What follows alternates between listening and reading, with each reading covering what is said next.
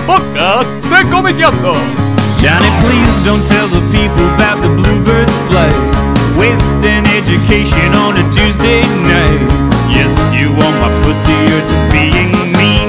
Covering up the muscle in your Jordache jeans. Stick up the phone, who is it? Someone has come to visit. Everybody do the hokey pokey to the crack ass blues. The mashed potato till your feet go green.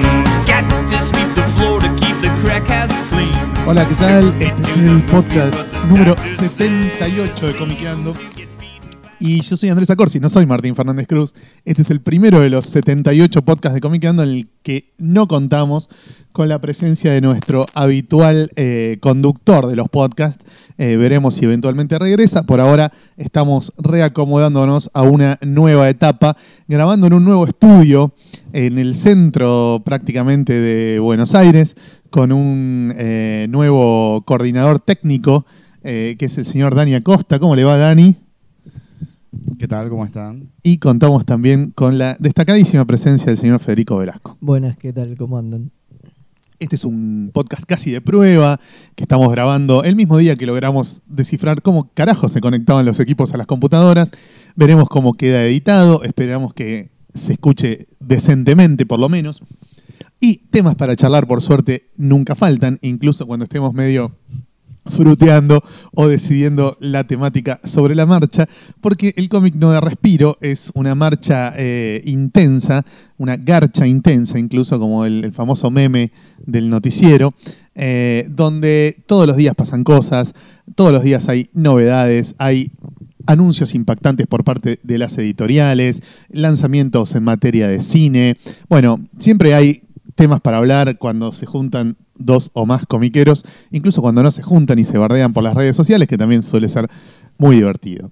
Eh, hoy, a pesar de que Dani aún no ha ido a ver la película, vamos a empezar cumpliéndole el deseo a aquellos que nos escribieron en la página de, de Comiqueando para pedirnos que charláramos un poco al aire en algún podcast acerca de la película de Batman vs. Superman, este hitazo que arrancó muy fuerte en la taquilla, que amenaza con ser la película más taquillera de este 2016, pero que a la hora de las críticas ha recibido reseñas mezcladas, digamos, tanto positivas como negativas. Hay gente que la amó, gente que la puteó de arriba abajo, gente que dijo, bueno, sí, qué sé yo, no es para tanto, ¿no? Y en el medio, todo lo que ustedes quieran. Yo creo, personalmente, más allá de lo que yo opine de la película en sí, ¿no? que bueno, ya lo discutiremos a lo largo de, de esta charla, digo que eso ya habla, para mí habla bien de la película. Para mí, cualquier película que de por sí es polémica,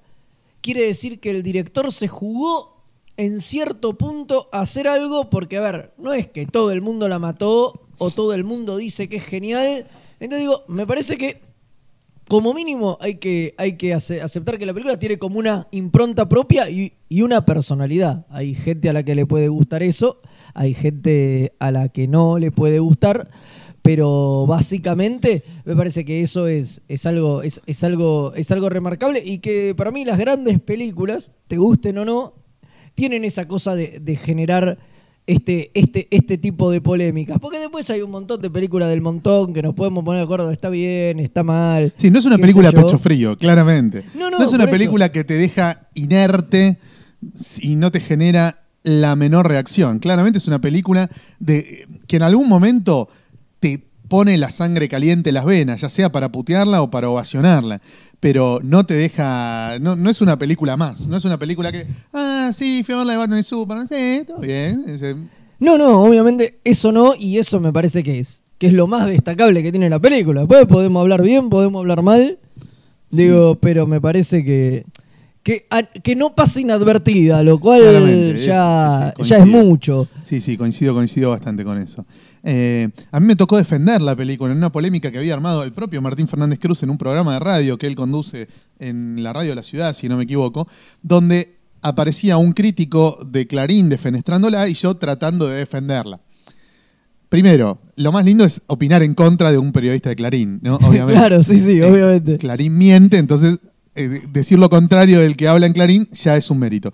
Pero por otro lado, tampoco se puede defender lo indefendible, no se puede ser la Cecilia Pando de Zack Snyder, ¿viste? Y, y- No, y- claro. y defender las animaladas que ha hecho en la película Bueno, también. es que yo creo que ese es el principal problema que le veo a la película y, quizá la crítica mayor que, que encuentro a la hora de, de- de pensar la película es, es eso, es no sé si vale la pena ponérmela a defender, ¿entendés? Digo, si estuviera en esa posición de que me dicen, che, te venís a defenderla, a ver, muchas cosas de la película me gustaron y qué sé yo. Mira, si el que está no enfrente, si vale la pena. si el que está enfrente cree que es la peor película del mundo, que Zack Snyder es un verdulero hijo de mil putas que no sabe claro. dirigir, que el guion no existe, que los actores son todos unos chotos, que las versiones de los personajes apestan y que la película no tiene argumento, bueno, ahí ya hay varias cosas para No, refutar. sí, me no, obviamente. No hace falta ser un sí. genio, no hace falta ser el hiperabogado defensor burlando para, para defender a la película, digamos, porque algunos méritos realmente tiene. Yo lo que opino No, sinceramente supuesto. es que la película tiene casi dos horas sobre la cuerda floja, en la que va a los tumbos avanzando a pesar de sí misma por situaciones ridículas que no tienen explicación, que no aportan nada, que se contradicen las unas a las otras, eh, le falta motivación a los personajes, le falta mm, sensatez a los planes de uno y otro, Luthor y Batman, digamos, por Superman no tiene ningún plan, digamos, le faltan un montón de cosas a las casi dos horas primeras de la película. Sí. Pero en el momento de que se termina la zaraza y el pelotudeo y el foreplay, y Superman y Batman en vez de pelearse empiezan a hacer el team up, de ahí hasta que la película termina, es majestuosa y me meé encima, ¿entendés? Obvio, Esos últimos sí, claro. 35, 40 minutos no me los puedo olvidar más. Y no sé si alguna vez me pasó viendo una película de superhéroes haberme cebado y emocionado tanto con un tramo de casi 40 minutos de una película, ¿entendés? Toda la parte de la machaca, con, desde que Batman intenta salvar a la madre de Superman hasta que termina la película, pasando por todo el combate gigantesco contra Doomsday, la aparición de Wonder Woman y qué sé yo, eso es glorioso. Está bien filmado, me encanta la música, se cagan a palos, hasta Batman mete un chiste. O sea, tiene cosas maravillosas, impactantes, impredecibles, porque tiene un final que no te ves venir en ningún momento. sí, sí, sí. Vos todo el tiempo estás esperando que pase algo más al- en el sentido de lo obvio, que es la construcción de la liga para más adelante, y pasa algo contrario a eso. Pasa algo que tiene más que ver con la destrucción de lo que vos te imaginás que va a ser la liga, que con la construcción de lo que vos te imaginás que va a ser la liga. Entonces, para mí toda esa última parte, no hay con qué darle. No me la voy a olvidar nunca más, ¿entendés? Me fui del cine babeando por todo ese último cacho, pero hasta llegar ahí, la verdad que es el laberinto del terror. La película se mete en unos bretes que mamita querida, o sea, tiene cosas increíbles que no te las ves venir, emocionantes, que yo cuando explota la mierda del Capitolio, vos te lo veías venir. No, no, ni yo no, yo la No, verdad no, que nunca me di cuenta que podía pasar eso.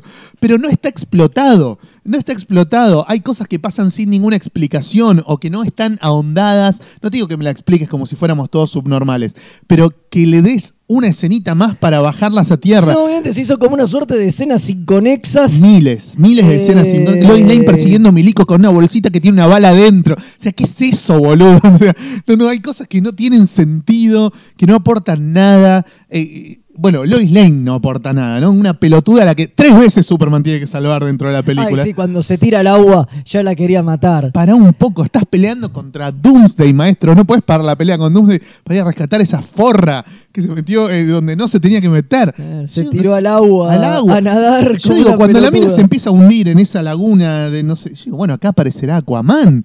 No, no, no, mismo. la pelea contra Doomsday para que la vaya a rescatar Superman. Y termina Batman dándole machaca a Doomsday, pero no puede ser, boludo. Es- o sea, hay cosas que son insostenibles. No, por o sea, eso. el plan de Luthor. A ver, Luthor arma toda la runfla para que Superman y Batman se maten el uno al otro. ¿sí? Es más, supuestamente deja que Batman le afane la kriptonita para que Batman mate a Superman. Ahora, si vos estás seguro que enfrentando a Batman y Superman, Batman va a matar a Superman, ¿para qué mierda querés a Doomsday? Por si falla, que Para- es lo que pasa. Para matar a Batman, o sea, querés a Doomsday. No, te sobra Batman para matar a Doomsday. Lo que pasa es que hay un momento de la película en el que el tipo casi no se, hace, se hace hincapié en esto, pero está explicado. Cuando se conecta con la nave kryptoniana, dice. Acá capté el conocimiento de miles de mundos que yo, y ahí se da cuenta que viene algo mucho más grosso que Superman, que es aparentemente Darkseid. Y ahí Claro. sí está bueno tener un Doomsday de mascota por si te viene a empomar Darkseid. Obviamente, de hecho, no sé si viste la escena eliminada que anduvo dando vueltas ahí, la que aparece Stephen Wolf. Steppenwolf. No, no, no la Ah, hay una escena y aparece Steppenwolf que fue cortada del corte, que es justamente ahí cuando él está en la nave y qué sé yo. Y tiene como esa visión de, de Apocalypse. Y nada, y ahí Luthor como que toma conciencia de esto que vos decís. ¿no? no sé por qué la habrán cortado, pero al toque la subieron a internet para que se pueda ver. Otra cosa que no se puede entender es, entre tantos epílogos que tiene la película, porque entre que termina la acción y que termina la película pasa bocha, ¿cómo nadie te muestra qué hacen con el cuerpo de Doomsday? La última vez que dejaste el cuerpo de un kryptoniano tirado por ahí, te apareció Doomsday. ¿Entendés? Entonces, con el cuerpo de Doomsday, más vale que hagan algo, porque si no te va a aparecer el hiper Doomsday, boludo. Sí, sí. Algún pelotudo lo va a tirar en otra cámara de regeneración kryptoniana y te va a aparecer, no sé, boludo, un Satanás. Sí, a ver, yo creo que eso sí es a propósito, o sea, no te van a mostrar a qué hacen con Doomsday porque todavía no deben haber pensado cuál es su destino y ya te lo explicarán en alguna Poné- próxima película. Ponele que murió, ponele que le dejaron la lanza con el coso de kriptonita clavada durante días y días para que el chabón se termine de consumir y de hacer crosta. Es ficción, o sea, es fantasía. En algún punto se puede hacerlo volver. Entonces, no sean boludos, tomen medidas. La última vez que dejaron un, un cadáver de un kryptoniano en la Tierra se les complicó un toque. Sí. ¿Entendés? O sea, no es buen negocio. En fin, esas son inconsistencias menores. Las inconsistencias mayores están antes del momento en el que Batman se da vuelta y decide que Superman no es su enemigo, sino su amigo. Uy, sí, ahí, Ahí las inconsistencias son demasiadas como para enumerarlas. A ver, el razonamiento de Batman de si hay un 1% de probabilidades de que este chabón sea malo, hay que matarlo. No importa que el 99% de las veces esté ayudando a un montón de gente que lo necesita. Es un razonamiento ya no facho, subnormal. Hay que, ser, hay que tener un tumor fecal en el cerebro para llegar a esa conclusión. O sea, yo creo que ni Bush, ni el otro mogólico, ni Donald Trump pueden llegar a pensar eso, ¿entendés? Sí, no, es muy Es, es como demasiado, digo. El chabón está ayudando a mucha gente y vos por las dudas de que algún día sea malo lo querés matar. Pará, por la duda de que algún día sea malo, sentate, charlá con él, viste, operalo psicológicamente y sacale la ficha a ver si va a ser o no malo, como hicieron en los cómics. Pero no, directamente lo matamos por la duda de que algún día sea malo. O sea, no tiene sentido. Que Wonder Woman se infiltre en la fiesta de Luthor, a afanarse no sé cosas, por una foto. Pero vos sos boluda. Si el chabón te afana el lazo de la verdad, o si tiene 800 misiles apuntando a Misira, bueno, ponele que se justifique. Pero una foto del orto, boludo, hacer todo ese quilombo. Sí, sí, una No foto de tenía sentido, 100 años, boludo. sí, sí. Ah, bueno, pero se va a revelar que yo tengo mil años y que hace 100 años que la gente no me ve. ¿Y qué carajo me importa, boludo? Soy Wonder Woman. Me chupan la concha, ¿entendés? Tengo todos los poderes y me la rebanco. ¿Qué me importa que me expongan al público? Me chupa un huevo. Además, la seguridad de Luthor es la más endeble de- de- del planeta, digo. El tipo tiene un pendrive que cuelga en un rincón de una pieza que está al lado de la cocina. Es, más, sea, es más fácil afanarle el sistema operativo a Luthor que colarse en la cancha de Nueva Chicago, boludo. No, no, no se puede, no, eso no se puede creer, es, muy pelotudo. es ridículo, Está es bien, ridículo. podemos suponer que no que Luthor lo deja así como a propósito porque es consciente de que lo están choreando y no le importa. No, pero... pero, es poco probable, porque la data que le están choreando vale fortunas, boludo. La data, esos videitos donde aparecen los futuros héroes y qué sé yo, eso vale un huevo, boludo. No se lo puedes regalar a cualquier gil que te, que te, No, no, que te calza un pendrive en una fiesta. No, no, obviamente. Pero bueno, qué sé yo. Eh, sí, no, no, las inconsistencias tiene ese problema la película. Las primeras horas son, son bastante insostenibles y hasta aburridas por momento. Por momento se vuelve muy, muy. Y en cuanto a la interpretación, volante. digamos, a la versión de los personajes, tenés. Para mí, las fallas, si las, si las tenemos, están en Luthor y en Superman. Batman y Wonder Woman están muy bien. Wonder Woman podría no ser Wonder Woman, se podría llamar Warrior Princess tranquilamente. Total, no tiene un choto que ver con la Wonder Woman que conocemos. Esta mina, en vez de ser más joven que Superman y Batman, es mucho más vieja. Es hiperguerrera, no es pacifista en lo más mínimo. No, para nada. Eh, ¿viste? Se, se codea con la High Society. O sea, un- qué sé yo, no es. Es una especie de espía. Sí, Sí, es raro, es ¿viste? Parecía Catwoman al principio, boludo. ¿Qué es esto? Un giro ahí coqueteando, ¿viste? Haciéndose la Matajari. ¿Qué es esto, boludo? O sea, es rara. Esa Wonder Woman podría no haber sido Wonder Woman, podría ser otro personaje y estaba bien. Luthor es un Luthor borderline, casi Joker. Sí, al borde del- de un genio que está prácticamente loco, que habla, trata de dar un discurso y no puede, y se No puede, traba, se traba, y, sí, y, sí. ¿viste? y balbucea como un mogólico. Decís, ¿qué es esto, boludo? A mí igual Luthor me gustó. Mí- es, a es mí- un Luthor que no se parece a ningún Luthor, ¿no? No. Vino, vino a hacer otra cosa y me parece que, que eso está bien, digamos. No, o yo, sea, no lo, que- yo no que- lo bardeo. Me parece que, está bien. funciona. Me parece que está bien que sea otro Luthor. Digo, otra Eh, vez Jim Hackman, basta. No, no, no, otro clon de Jim Hackman no. Me parece bien que sea otro Luthor. De hecho, me parece que para el final de la película se empieza a parecer un toque más al Luthor que uno conoce. Es que yo creo que es la idea, ¿no? Que la idea es como irlo llevando. Ir llevándolo hacia ese Luthor. hacia Me parece que Luthor. tiene una curva interesante, por momentos lo querés estrangular. Por momentos lo querés Sí, sí, sí. Pero me, me copa que el chabón realmente es inteligente y realmente es malo. Le falta un poco más de motivación. ¿Por qué odia a Superman? ¿Por qué odia a Batman? No, sí, no, no sabemos. ¿Por qué para Luthor es más negocio que la kriptonita la tenga Superman, eh, perdón, Batman que tenerla él? ¿Para qué hace toda esa boludez del portugués no sé qué si te la va a afanar Batman la, la kriptonita? Deja que Batman se la afane del barco. ¿Entendés? Claro. Es más fácil. Decirle a Batman, mira, está por llegar un barco lleno de kriptonita, eh, te la dejo a vos, maestro, fíjate cómo la piloteas, que hacer toda esa ridiculez de la persecución, bueno, no tiene sentido. En cambio, a Batman lo banco mucho. Me parece que es un gran Batman, me parece que es el mejor Batman hasta ahora. Es un tipo que tanto como Batman como Bruce Wayne regarpa. Me encanta que Batman sea un chabón veterano de 43, 44 años, que hace 20 años que Batman, que no es Batman ni de ayer ni de ayer. Eso es genial. Eh, que está solo porque no hay Robin, no hay Gordon, no hay Lucius Fox, no hay una mierda. Hay un Alfred que es igual de jodido que él, que no le dice, no, maestro, no mate gente. Le dice, no, no, mire, los terroristas están acá, tire las bombas ahí, hágalos mierda. Es genial. El Al- Alfred creo que es un hallazgo. me- Se parece medio al de Earth One, que Sí, es un Alfred claro. medio milico. Totalmente. medio Pasa que el de Erdogan apareció un, ra- un ratito. Está en, en- en- en ese, en ese Sí. número y nada más, digamos. Pero, pero me, me- me gusta, me gusta mucho. Este Alfred, digo, me parece que tiene, que, que tiene, que tiene potencial también, de nuevo, ¿no? Se distancia de, de todos los Alfred. Y me parece que eso, bueno, eso es otro gran mérito de la película. Y por ahí por eso también no le gusta a mucha gente, ¿no?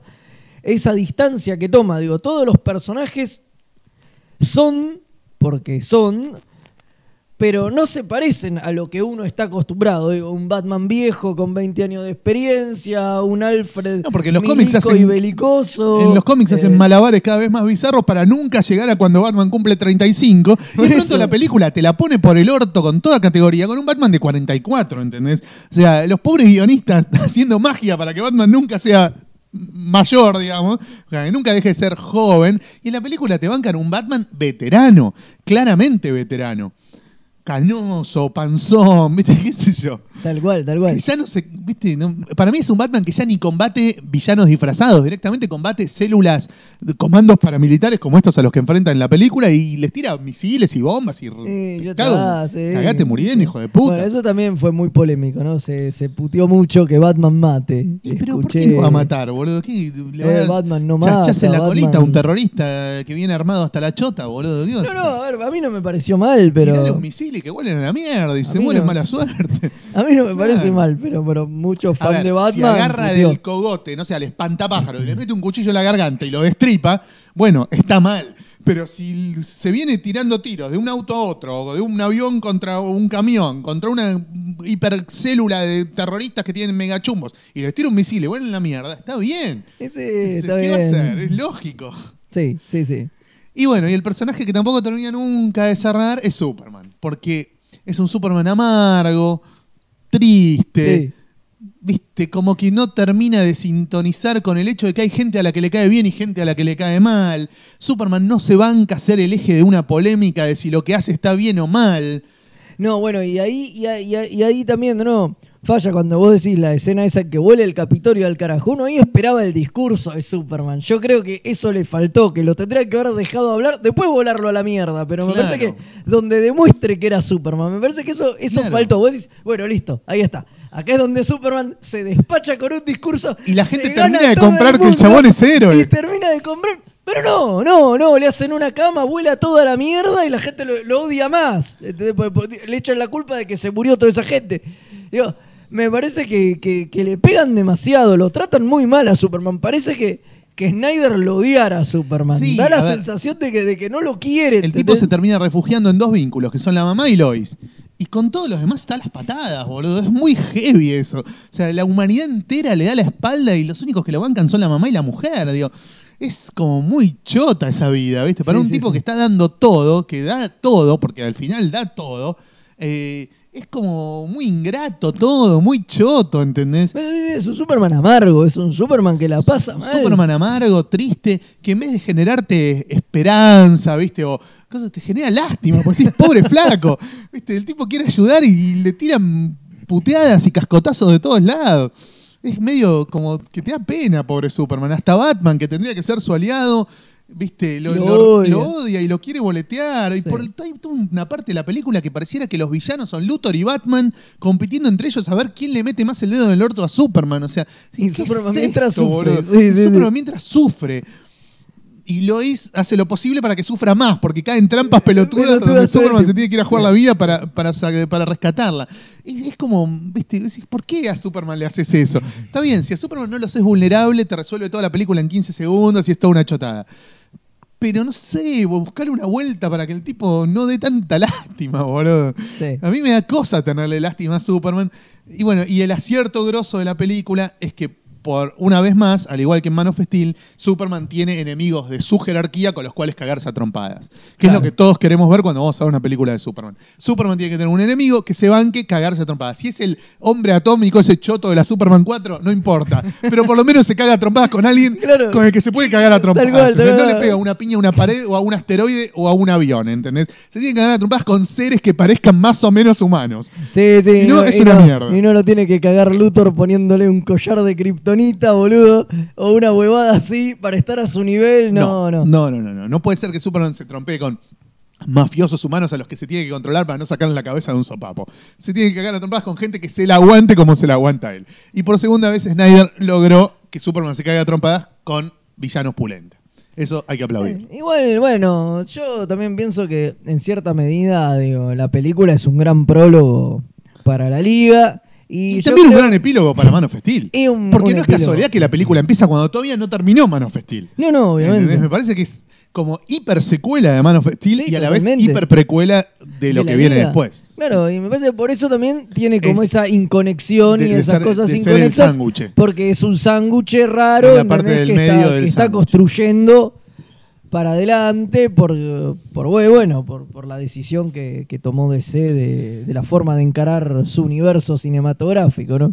Y después, bueno, lo que realmente para mí define si la película le va a gustar o no al, al que todavía no la vio y no sabe seguir, que creo que ya a esta altura, escuchando este podcast, pueden ser muy pocos, es cuánta tolerancia tenés para la oscuridad, la destrucción y la solemnidad. Porque la película es oscura, es solemne y todo el tiempo te va a dar muerte y destrucción. Vos estás acostumbrado a las películas de Marvel que te dan alegría, chistes, buena onda, quilombo y joda. Bueno, acá olvídate, hay tres chistes en toda la película.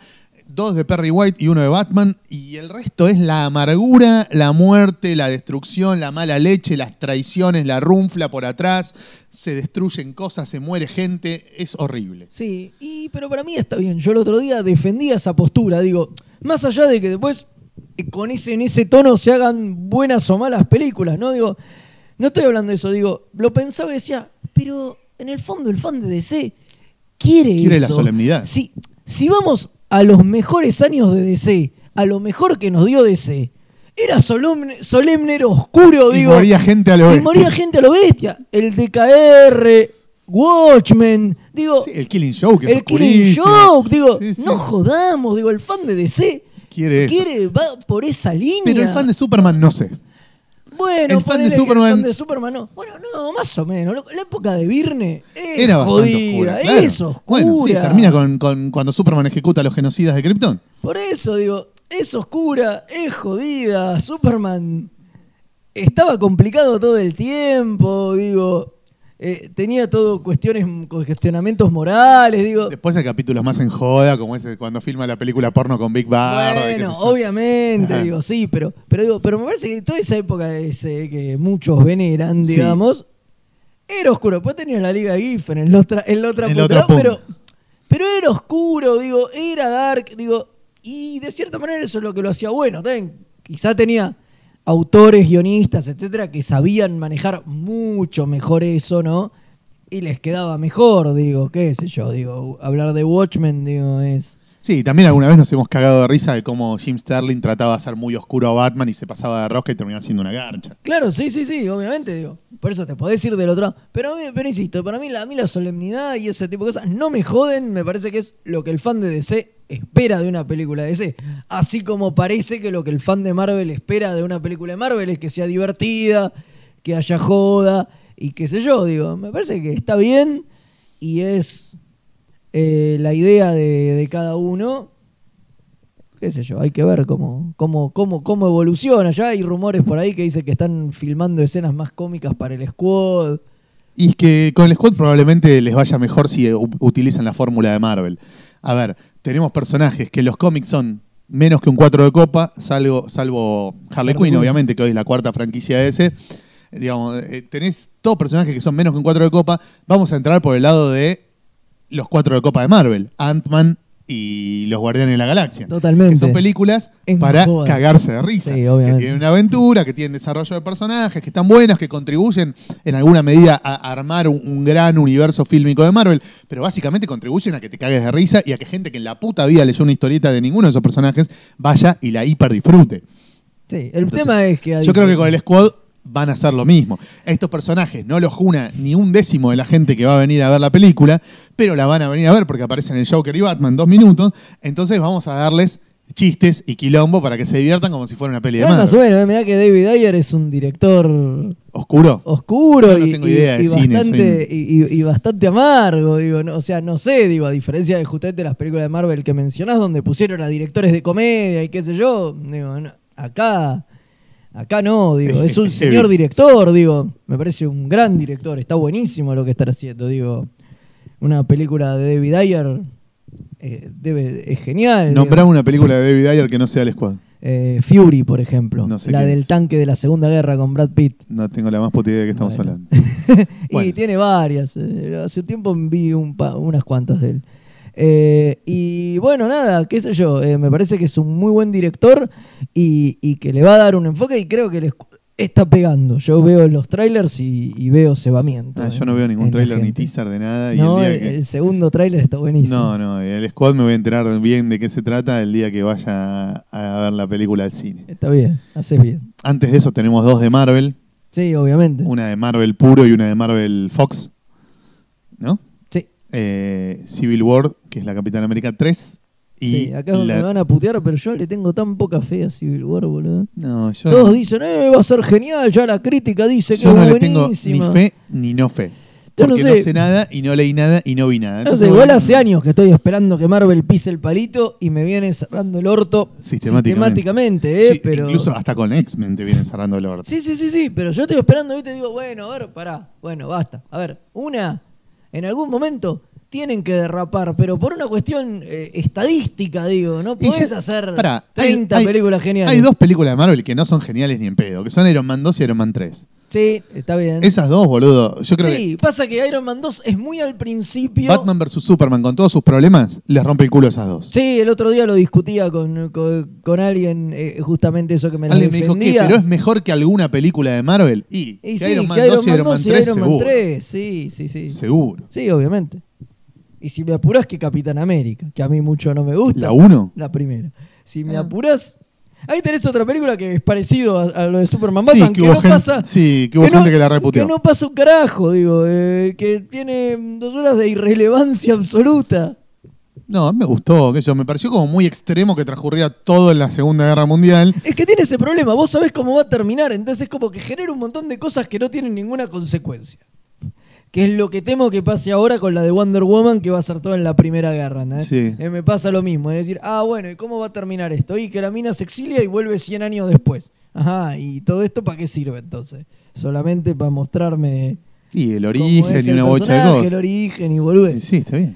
Sí, qué sé yo. Con el Capitán América no me, no me alcanzó. Posiblemente por la cantidad de cómics que uno leyó del Capitán América y que todo eso ya lo tiene recontra manchado. Ahora, cómics de Wonder Woman ambientados en la Primera Guerra Mundial, no hay. No, no hay, no Así hay. que no, no, eso me bien. sorprendió. Yo de hecho creí que era en la segunda, pero por lo que se dice en la misma Superman Batman, Es en la primera. es en la primera. Sí. Porque hablan de 100 años, o sea Claro. que... Sí, sí, sí, sí. Eh, no, a mí Capitán América 1 me gustó. Lo que menos me cerró es que en un momento Red Skull es tan malo que es más malo que Hitler. y quiere invadir y destruir todo, incluso Berlín. Pará, maestro. Bancame que aunque Que- sea en una película el más malo sea Hitler. Es que creo y que ya en la, la- segunda, si querés, Red Skull es más malo que Es Hitler. que creo que era la época en la que En la que le querían vender entradas a los alemanes, dejate joder. Claro, por eso, entonces no había nazis. De hecho, no hay nazis. No hay nazis, No hay boludo. iconografía nazi. No, es no. todo Hydra. eh, el pulpito ese. Sí, sí, sí. eh, y no hay nazis. O sea, y sí, entonces por lo tanto sí, Red Skull es más malo que Hitler porque digo, porque está luchando contra eh, los hombres de Red Skull. Los na- el nazismo no existe. No, la eso- Segunda es- Guerra sin me, nazis. es una, me parece una chotada. sí, es una pelotudez. Pero el resto de la película me gustó mucho. Por supuesto, me hubiese gustado más que, que jugaran un poco más la carta del Rip Van Winkle, digamos. El tipo que se despierta después de 50 o 60 años de estar congelado y eh, sintiera el contraste entre la realidad actual y la realidad de la época que él recuerda. Eso es una cagada Eso porque no lo no explotan. lo explotan. Lo explotan un poco más en la primera Avengers.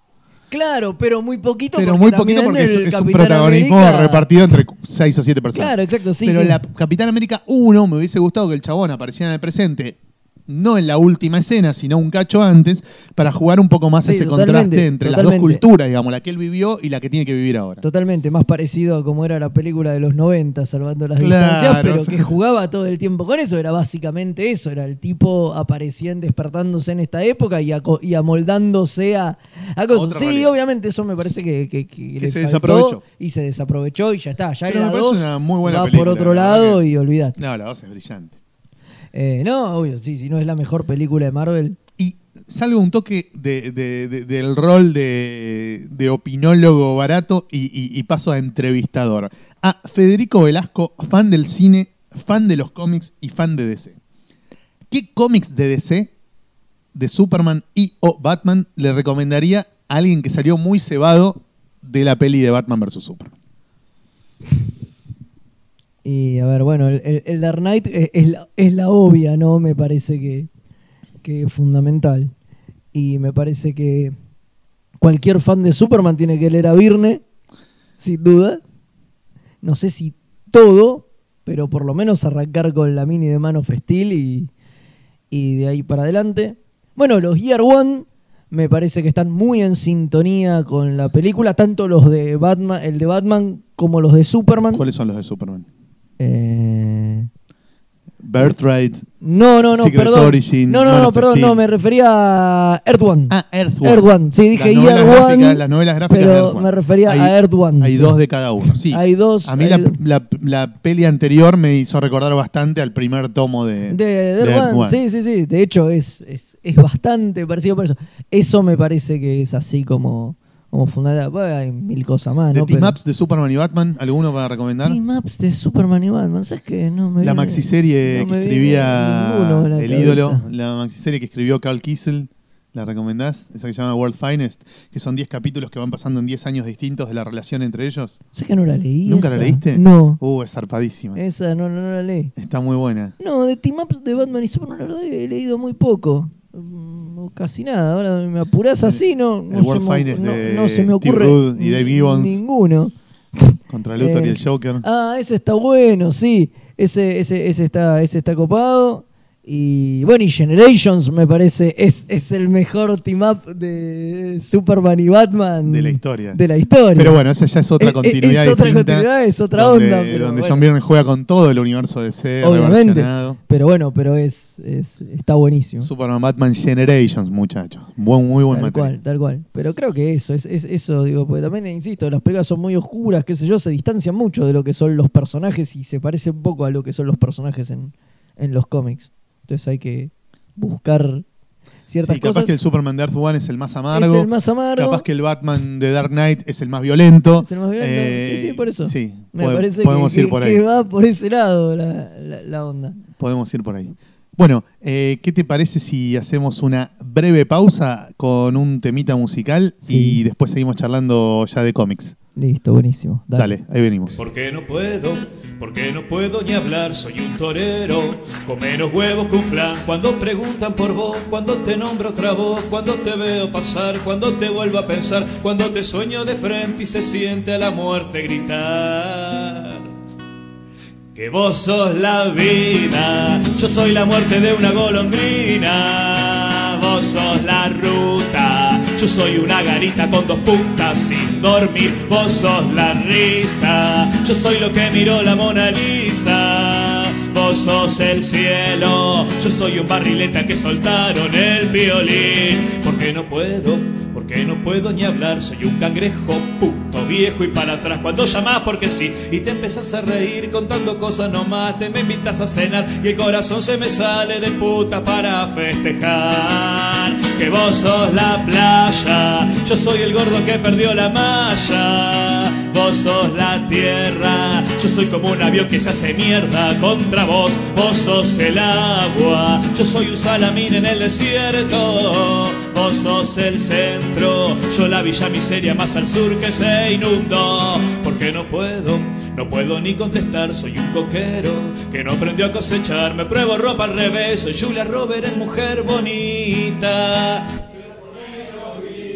Pero por menos guita, vos la gloria. Yo soy un club que entró en convocatoria. Vos sos el brillo. Yo soy el calzoncillo agujereado de una violación. Vos sos la fama. Yo soy una promesa fracasada. Vos sos vanguardia. Yo soy la taquicardia en una guardia de morón. Porque no puedo, porque no puedo escribir. Soy como Piero cuando volvió de Madrid. Cuando te veo cruzar las piernas de la ansiedad, en ese cote perdí lo que quedaba de mí. La redondez de la tierra está en guerra contra tu perfil. Vos sos progreso, yo soy un coche viejo en la banquina. Vos sos Florida, yo soy un empedrado que termina en un zanjón. Vos sos el eje, yo soy la primer mina que se deje. El alma, yo soy una guirnalda de un festejo que pasó. Porque no puedo, no puedo hacerme rogar, soy como Bush.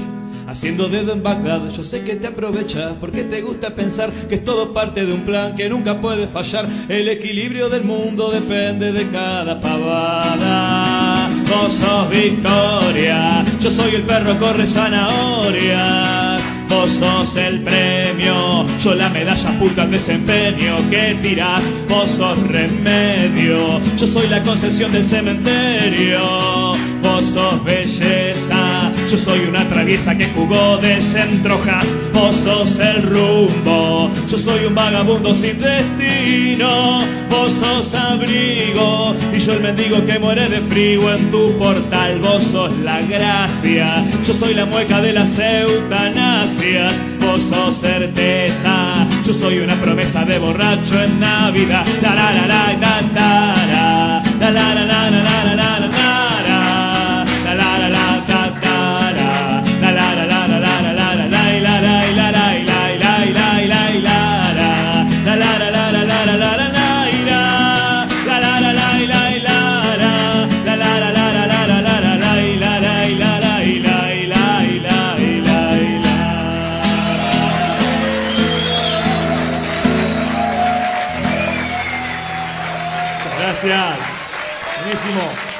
Bueno, y retomamos con un segundo bloque en el que nos vamos un poco del cine y nos metemos en los cómics sin salir de DC, ¿eh? porque DC está en un momento de álgido de, de- de- de novedades y de lanzamientos y de promesas en un futuro inmediato, buscando obviamente revertir la tristísima situación por la que atraviesa, donde nadie le da pelota, no vende un choto. Eh, hoy la venta de DC en el mercado de comiquerías representa alrededor del 25% de lo que venden los negocios de cómics. O sea, una de cada cuatro personas compra cómics de DC Tristísimo. tristísimo. Eh, pero bueno, acorde con lo que ha hecho DC en estos últimos años, acorde Sí, con a, la... to- a todo nivel, ¿no? Porque convengamos que también lo que decíamos recién, el hecho de todas las películas que tiene Marvel y demás, le ha, le ha apuntado a Marvel y le ha generado una, una base de fans que consumen los cómics como su producto del cine, pero bueno, es algo que DC claramente no, no ha podido captar y calculo que con la línea de sus películas va a seguir sin captarlo porque digo, no apuntan a los pibes, digo, me parece que puede generar fans viejos. Es que me parece que el problema de DC es ese, e incluso lo que vamos a hablar ahora que es la movida de Rebirth, es hacerse cargo de estamos haciendo revista para tipo de 40 años. Me Bueno, parece que e- DC se- cada día se por tiene eso- que aceptar más eso. Por eso DC es la Unión Cívica Radical de los cómics. No tiene un solo fan menor de 40 años. tal cual, tal Es cual, así. tal cual, tal cual. Me parece que se están empezando a hacer cargo y me parece que Son dinosaurios en extinción Sí, los sí. fans de DC. incluso viendo un poco Ojo, lo- con los, los, dibujos autores. animados por ahí algo captan, ¿eh? Porque hay lindos dibujos animados. de Sí, DC en la bueno, es verdad, es verdad. En, en televisión DC está haciendo co- las cosas bien, a todo nivel, tanto Sí, con los dibujos series. animados y con las series de televisión. Yo no miro, obviamente, pero hay cuatro series de DC. en Sí, este por eso. O sea, cuatro series con actores, todas en prime time. Algún público te traerá, digo yo desde el desconocimiento. No, sí, obviamente, seguro. Y, pero bueno, pero esos deben ser más o menos, imagino que deben ser de cierta manera los títulos que algo le, le mueven el amperímetro. Pasa que también tienen el problema que son muy distintos. Digo, y ¿A me parece... Entre sí. No, no, claro, es muy distinto el cómic de lo que vos ves en la tele. Sí, claro. Vos te Vos- vas a vos buscar... mirás Gotham y buscas un cómic que se parezca a Gotham y no hay. Y no hay, claro, claro. Entonces me... Supergirl recién ahora va a tener ongoing en junio y no tenía ongoing teniendo una película, eso, a teniendo mí- una serie con A actores. mí me parece que la idea ahora es. Bueno, no, con, con Green Arrow sí, boludo, habían metido en Cada último vez fueron tiempo pegando a la historieta más, a lo que sucedía en la Metieron serie. a todos los personajes, apareció el negro, Diggle, apareció Felicity. En un momento habían metido todo, ya aparecía el cómic de, de la serie de Una televisión. adaptación de... Sí, sí, más que, más que, más que otra cosa.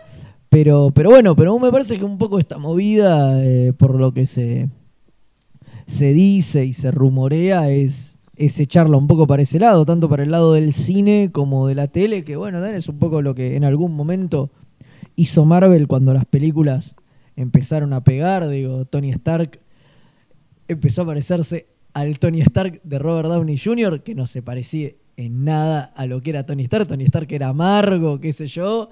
En los cómics empezó a aparecer un Tony Stark un poco más jodón, más con otra onda, digo. Y me parece que DC va a ir, va a rumbear para, para el mismo camino, ¿no? Para a- a- acercar estos personajes a, a lo que la gente conoce Más masivamente, masivamente, claro. que, que lo que está en la tele y en el cine.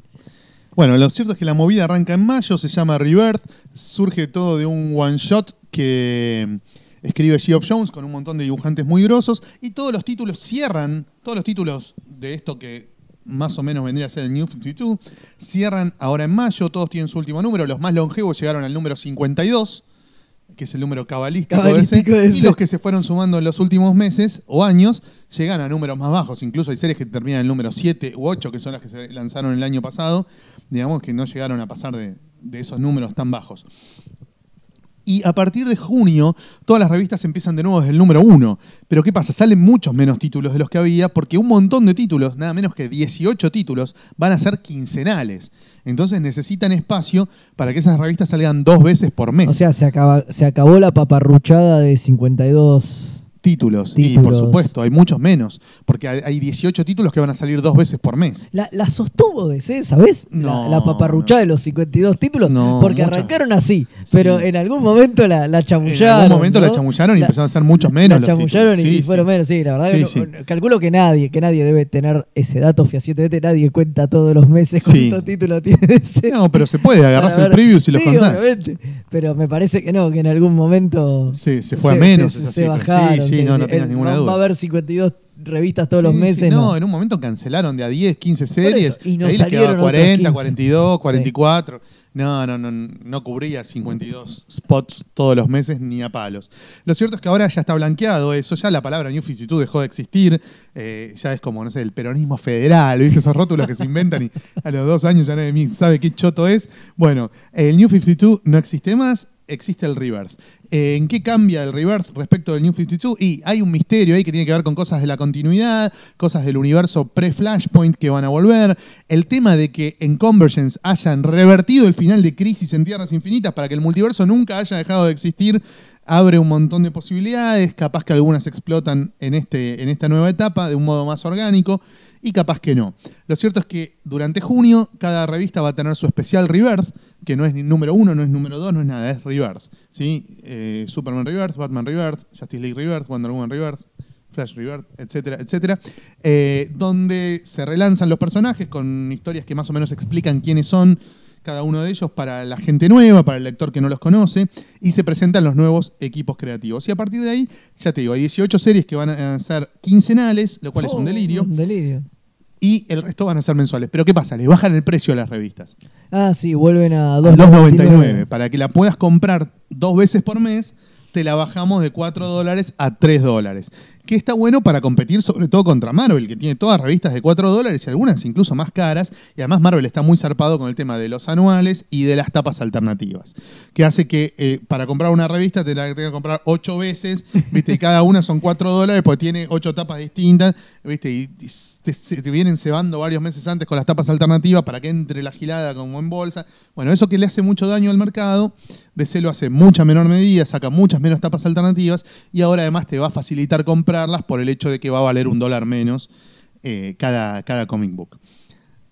A nosotros que compramos en TP nos chupa un huevo. Sí, obviamente. Que baje un peso, el, el- bajame el precio del TP, hijo de mil putas. que no va a pasar. Que no va a pasar. No va a pasar, que está cada Eh, vez más caro. claro, los TP cada los vez salen más caros y traen menos, menos, páginas. números. Y ahora van a salir más seguido porque tienen más rápido. Claro, las 15, 150 claro. páginas que necesitan para sacar el TP las van a generar mucho más rápido porque las revistas van a ser quincenales. O sea, quincenal cada tres meses Cada te tres meses te fumás un TP. Sí, sí, sí. Entonces nos van a romper más el culo a los que compramos TP. Claro. Eh, pero bueno, eh, lo resistiremos con aguante porque Sí, hay que comprar el. Comprar comic book no tiene ningún sentido. Eh, lo cierto es que se vienen todos estos nuevos títulos. Hay autores mucho más interesantes de los que teníamos en esta última etapa del New 52. La verdad que hay que valorar el esfuerzo de DC porque se han puesto las pilas en, sobre todo en algunos títulos, por relanzarlos con equipos más que dignos, ¿sí? Han conservado algunos autores buenos, o queridos por la hinchada por lo menos, y han sumado otros autores que puede, pueden llegar a dar un buen resultado. Hay que ver hasta dónde se animan a darles libertad, ¿no? Pues siempre pasa lo mismo. Sí. Vienen autores grosos, se terminan puteando y a los cinco meses se van a la mierda porque el editor le dijo, no, ¿cómo se te ocurre mostrar que tal mina que es torta le da un beso a otra mina? Eh, chupa un huevo, me voy. Eh, ¿Cómo se te ocurre mostrar que tal héroe hace tal cosa? No, eh, chupa un huevo, me voy. Entonces, o sea, esperemos que ahora que tienen autores un poco más dignos, los traten Eh, Los más traten dignamente bien, también. Claro, sí, sí, sí. Porque si no, vas a llenar 800.000 títulos con James Tinion 4, ¿entendés? Con esos guionistas de la C que no existen, que no pueden publicar en ningún otro lado y que son, no sé, viste, putas de Geoff Jones que están ahí manoseando el ganso para que no se le baje la elección y no sirven para nada. Poco Geoff Jones. No hay Geoff Jones. No hay Geoff Jones. Geoff Jones se debe estar guardando para alguno de los relanzamientos grosos que todavía no que se todavía no se anunciaron. sí, claro, por eso digo. ¿Cómo no va a escribir ningún título Geoff Jones? No Por ser. ahora escribe nada más que un one shot. Hay varios títulos que todavía no están anunciados y que aparentemente se van a sumar antes de fin de año, que son Legión de Superhéroes, JSA, Shazam y New Gods. Capaz que en alguno de esos títulos tenemos a, eh, a Geoff Jones para deleite de la hinchada que todavía lo banca a pesar de las cagas que se mandó últimamente. Pero bueno. podría ser el Legión, digo, es lo único de todo eso que no tocó. Y, pero aparentemente Legión se la van a dar a Jonathan Hickman, que sería un golazo. Sí, sería genial. Sería el regreso con gloria que todos los fans de Legión estamos Estamos- esperando. pero- Ahí sí me fumo al peor dibujante del universo. Venga, no sé, Cuatordio dibuja Legión, me la compro igual. ¿Viste? Eh, viene, no sé, cualquier hijo de puta con el lápiz en el ojete, me dibuja Legión con guion de Hickman y se la compro. Rob Liefeld, sí, también, por supuesto. Sí, sí, sí, aguante Ah, Liefeld. qué bueno sí. un relanzamiento de C sin Rob Liefeld, boludo. Que ¿Viste? en el New 52 nos Tuvo- fumamos cuatro títulos. Tuvo mucho, mucho peso en el New 52. Eh, y bueno, veremos entonces cómo, cómo le va. ¿Vos a qué títulos le va jugando una ficha? Bueno, algo que no mencionamos recién, que es el imprint de Gerard Wade o algo Ah, así. Sí, sí, la línea de La Animal, línea- Young Animal. Young Animal, me parece que ahí está, ahí está la papa fina, por lo menos es lo que de movida más, Parece distinto, más- ¿no? más me interesó y parece distinto. Obviamente también lo que de movida digo va a durar cuatro meses. Pero, pero Gerard bueno, Way y Nick. Darrington en la Doom Patrol. Ujú. Shade the Changing Girl. Cape Eh. Carson hace Cybernetic Eye, que pinta grosísimo. Pinta genial. Eh, y un título más con una heroína nueva que en está Gotham, ambientado en ¿no? Gotham. Sí, tal cual. Vamos a ver cómo le va eso. y, Por lo bueno, menos y lo de Kamandi. Que, y el desafío Kamandi, que no es desafío parte de Kamandi. Young Animal. Eh, ¿No? que- no, no, no. Ah, Se anunció el mismo día, pero yo, no. ah, yo había entendido que sí. El desafío Kamandi, que son 12 números con 12 equipos creativos distintos, que puede llegar a ser muy interesante, sobre todo para los que nos gusta Kamandi y a los que nos gusta la bizarreada del cadáver exquisito, ¿no? Porque esto va a funcionar como funcionó el DC Challenge del 85, donde cada equipo creativo retoma la historia de donde la dejó el anterior, inventa una continuación y deja en apuros al siguiente, Al siguiente. para ver cómo saca las papas del fuego en el siguiente capítulo hasta llegar a un final que esperemos sea mínimamente coherente. Igual está bueno que revisiten el universo de Kamandi, sobre todo para los que nos gusta Kamandi. Por eso, eso, eso me parece así como lo más interesante y, y lo más raro. Yo me hago más pajas pensando en Legión de Jonathan Hickman que en Young Animal. Bueno, eh, sí, pero no lo. Pero, no Pero lo- todavía no está anunciado no está oficialmente. anunciado. Eh, Y después, bueno, qué sé yo, Superwoman de Phil Jiménez, obviamente Puede andar. puede andar. Es un personaje, una, una Lois, creo que es Lois Lane con superpoderes, por Sí. lo que leí, digo. No sé si es lo que más me llama la atención, pero está Phil Jiménez, digo. No Claro. le podés decir que no. Y por dibujantes, la verdad que han puesto buenos dibujantes. ¿eh? Una Está chance le vas a dar. Francis Manapul en el título de, los, de Trinity, Ethan Van Cyber en un título que se llama Hal Jordan en The Green Lantern Corps. Hay dibujantes bastante interesantes. Me, me interesó mucho el equipo creativo que relanza Hellblazer. Que, bueno, que se llamará, creo que se vuelve a llamar Hellblazer, ya no Constantine. Sí, puede ser. Es Simon Oliver y Moritat. Guarda el hilo. Simon Oliver hizo miniseries de, de Hellblazer en Vértigo. Ujú. Estaban muy bien. Hizo algún filín también en la ongoing posta de Hellblazer. Y Moritat es el que dibujaba a Jonah Hex en All Star Western. Claro. que es muy buen es bueno. dibujante y cumplidor y entrega todos los meses. Ese, ese título puede llegar a resucitar de las cenizas, porque la verdad que una vez que había pasado de Vértigo a DC se había ido al descenso mal, no, no era imposible de salvar, era el aborto talidómico, y ahora la verdad que le tengo un poco más de, de- de- de cariño. Me interesó también el tema de Superman con el Superman pre-Flashpoint, el Superman clásico para nosotros, digamos. Claro, el que está ahora dando vueltas. Sí, bueno, porque eso también es algo que se habla mucho. es- sigue siendo el New 52. Es un, es un universo nuevo. Es un universo mezcla, me parece a mí, un Mezclado, universo híbrido con cosas de no distintos termina- A ver, porque el Superman ese anda dando vueltas por ahí. Ya apareció en unos Tiene números. su propia ongoing. Eh, Superman ahora tiene su, su propio. la que se llama. Lois and Clark. Esa, el protagonista es el Superman anterior, digamos. Claro, porque en Convergence queda en esta. Te revelan que está vivo y que vive en el New y 52. que vive en el New 52.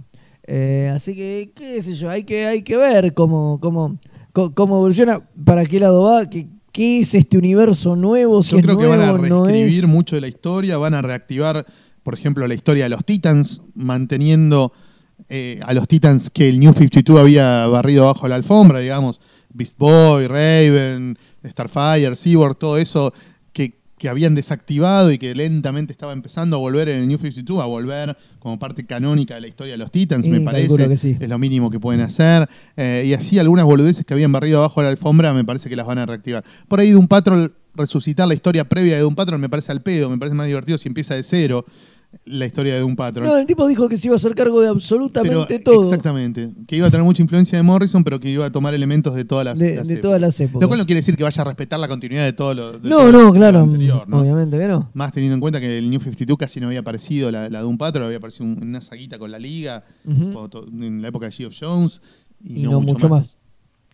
No, por Eh. eso, después, eh, a ver, hay mucho Batman y mucho Superman, claro. que es lo que a mí me hincha las pelotas. sí. A esta altura del partido, si no me pones un Dream Team, no me haces leer Bueno, Batman y Superman. En la All Star Batman, a Ni- Scott Snyder lo van a, lo van a acompañar algunos autores. No, bueno, muy de primera digo, línea. bueno. Está eh, Romita Jr., Sean Murphy, Paul Pope, cualquiera de esos con, con Snyder te la compro. Sí, ¿eh? sí, por eso. All A pesar de All Snyder, que hoy no está en su mejor momento, No, a pesar de Bruce. Wayne, que me tiene los huevos secos.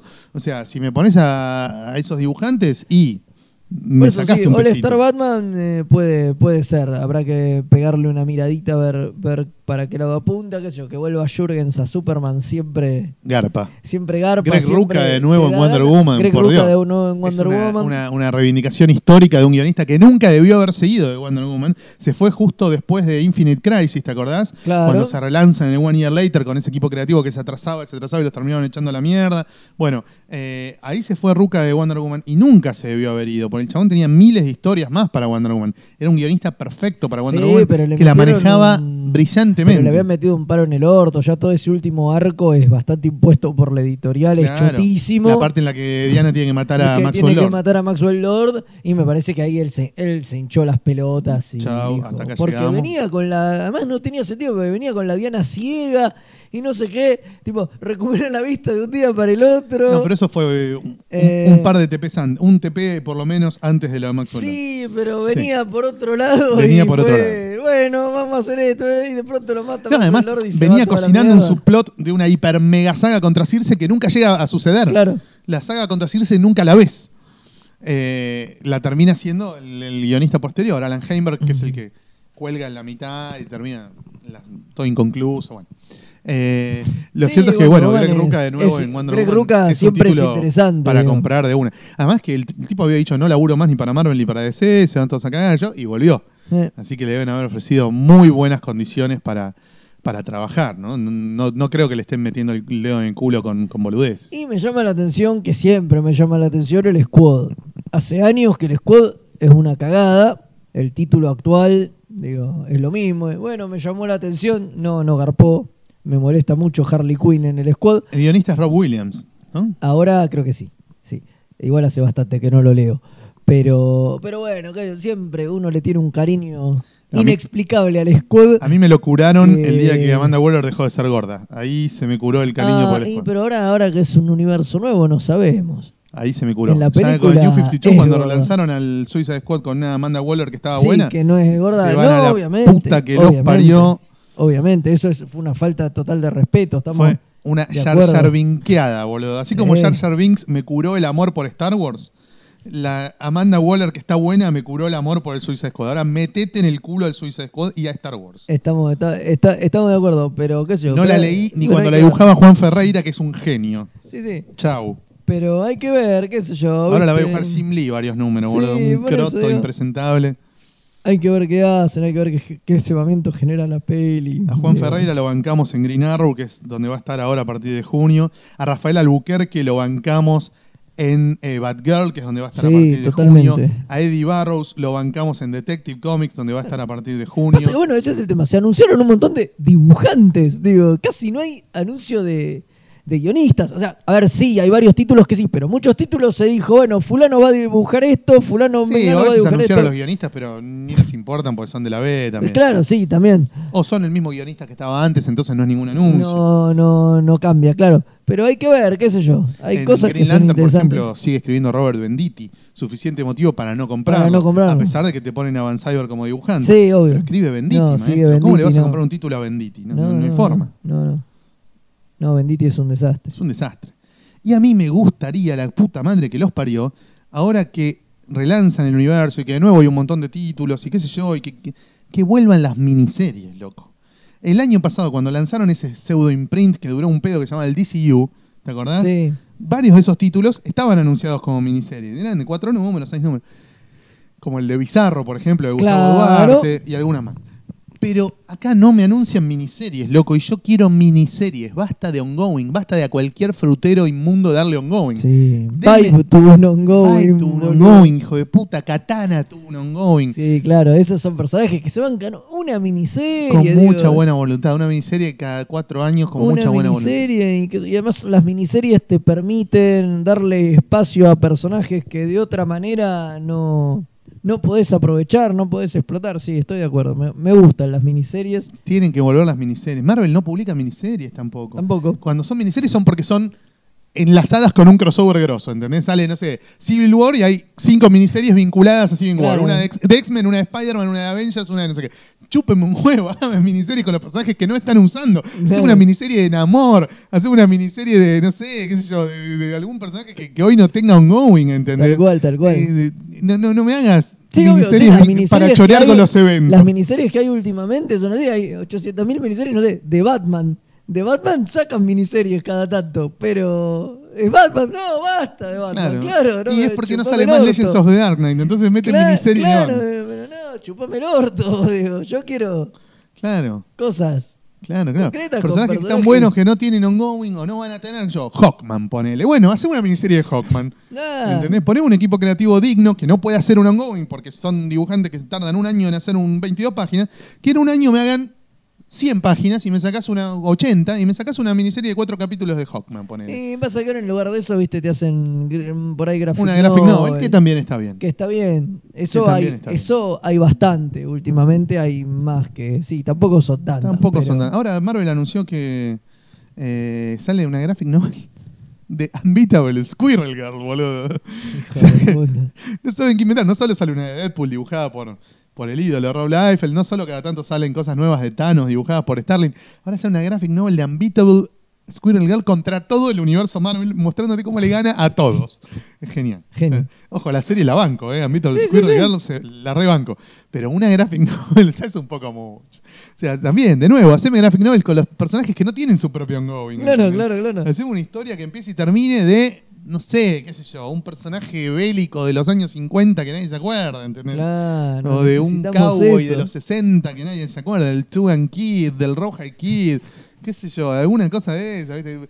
No, basta de, de seguir explotando siempre los mismos 10 personajes, boludo. Sí, a full. A full, a full. De Batman ahora está saliendo una miniserie de Poison Ivy, no de Batman, de Poison Ah, Ivy. Poison bueno. Ivy tiene su propia miniserie en este momento. Está bien. Que dicen que está buena, ¿eh? yo no la leí, pero Sí, que escuché buenas críticas. La del pingüino, aquella en su momento me había encantado. Al principio del New 52. del fue. New 52, eh, Sí. esa, esa fue es muy buena. Eh, qué sé yo, a veces se hacen cosas copadas con los villanos de Batman. Sí, y bueno, y los personajes que ahora se quedaron sin ongoing, porque todos los personajes de segunda línea les volaron a la mierda de los ongoings para poder sacar series quincenales. Claro. A esos dales miniseries, ¿entendés? Sí. Vos repasás la lista de los personajes que se quedaron sin ongoing y son un montón. Secret Six, Martian Manhunter, Catwoman, personajes que ten- tenían ongoing de hacía bastante tiempo. Chau, a la mierda, porque necesitan a los autores produciendo mucho más rápido las series quincenales. Y bueno, un montón de personajes que ya no tienen. Robin, incluso no tiene más ongoing. Un montón de personajes que se quedaron sin ongoing y que estaría bueno que aparezcan por lo menos como miniseries. Como miniseries planteadas como tal, no esos títulos que se anuncian como ongoing y se cierran el número 6 El y terminan siendo claro, miniseries. claro, claro. Miniseries planteadas del vamos como miniseries. Como tal, sí, sí, obviamente. Obviamente, son, hay cosas buenísimas. Sí, estaría bueno, qué sé. Y capaz que lo tienen que hacer, que a DC no le queda otra vez. Si va a tener una cúpula limitada de títulos y, y de personajes, por también darle muchos títulos a los personajes y como decís, hacerlos quincenales. Digo, lo que más me llamó la atención del lanzamiento este es lo que te decía, es la, la falta de variedad. Digo, hay, hay poco, es todo Superman y Batman, Sí. Bat, viste, Bat Family, Super sí. Family, digo, Superman, Superwoman, Super culo. eh, la del hijo de Batman y Superman, digo, esa Los dibujantes de, de Superman son grosos, ¿eh? Patrick Gleason y, y Doug Manke en, Ah, la, bueno. en la quincenal. Los dos con Muy Peter bien. Tomasi, que no es mucha garantía, pero es un guionista que ya trabajó con esos dos dibujantes y tiene muy buena onda con los dos. Y son dos grandes dibujantes, la Sí, verdad. que son Peter que- Tomasi hizo un gran laburo en Batman y Robin, la verdad que en un momento Bueno, ahí estaba con Patrick Gleason. era, claro, era un, un muy buen título. título de- muy legible Un fue. título de Batman, sí, sí, sí. Y en Green Lantern Corps, dentro de todo, le bancó bastante La los bancó trapos. también, sí, sí, no, sí. no era no, un Eh, mucho eso no, no, no es malo, Tomasi. Digo, con pilas es, es, es hasta bueno, me animo Sí. a decir. Así que bueno, tenemos varios títulos que despiertan algún interés, lo cual es mucho más de lo que se puede decir de lo que está- se estaba publicando hasta ahora, hasta, hasta mayo inclusive, eh, donde había, se contaban con los dedos de la mano de un mutilado. Eh, y vamos a ver si la gente responde, digamos, si esto no es el enésimo manotazo de ahogado para salir del fondo del pozo que no funciona. Y ¿Viste la contratapa del Previous? La tapa del Previous la vimos todos, pero ¿viste la contratapa del Previous? No. ¿Qué tenía? Es una imagen muy sugestiva. Son dos relojes de arena. Ajá. En uno aparece la Justice Society clásica, como que la arena los está tapando. Están el Atom con la crestita roja, Hourman, Black Canary, Alan Scott, qué sé yo. Y en la otra está la Liga de los 80, con Wonder Woman con el traje ochentoso, Superman con el traje ochentoso, Batman con el ovalito amarillo, el Green Lantern clásico, el Flash clásico y Cyborg, en la misma situación, siendo tapados por la arenita del reloj de arena. Y uno de ellos está tratando de sacar la mano para que el del otro reloj lo ayude. Esa es la tapa, la contratapa del preview. Está dibujada por Iván Reis, igual que la tapa, pero no se habló mucho de esa contratapa. Y es raro, porque ahí me están tirando un reboot extraño de universos, continuidades, correlatividades. ¿Qué hace ese cyborg con la liga ochentosa? ¿Qué hace esa Justice Society clásica? Parece la Justice Society de, de, cuando, de cuando se forma Infinity, más o menos, ¿entendés? De- Claro. Bien de los 80, la, la, que hacía team-ups con la liga del satélite, ¿entendés? Una cosa Rara. muy raro, muy raro. Eh, no sé, Geo Mira, Jones no tiene, las respuestas para y eso. sí, y hay que ver, hay que esperar, hay que esperar a que salga el especial por lo menos y, y ver, ver qué nos depara. Por lo menos no hay ninguna crisis ni ninguna poronga antes. Aparentemente, la idea de Jonathan Hickman, si finalmente recala en DC, es hacer Legión, pero también es hacer una saga que va a desembocar en una hipercrisis. Otra más. Está Otra bien, más. pero una, una que no termine en un reboot porque si no ya se están muriendo de nosotros. Y bueno, es que yo creo que el destino de DC es ese, boludo. El destino de DC Es hacer reboots Es- cada cinco años. Totalmente, es reescribir su historia periódicamente. Eh, entre Crisis y Zero Hour, ¿qué pasaron? ¿Nueve años? Bueno, se dieron cuenta que funcionaba el tema de vamos a juntar todas las cagadas que se mandaron los guionistas y reescribirlas para que no existan más. Y, y como las, los guionistas se mandan cada vez más cagadas, cada vez más seguido hay que hacer reescrituras de la historia oficial. Y me parece que está bien, porque además van acompañando la renovación del público.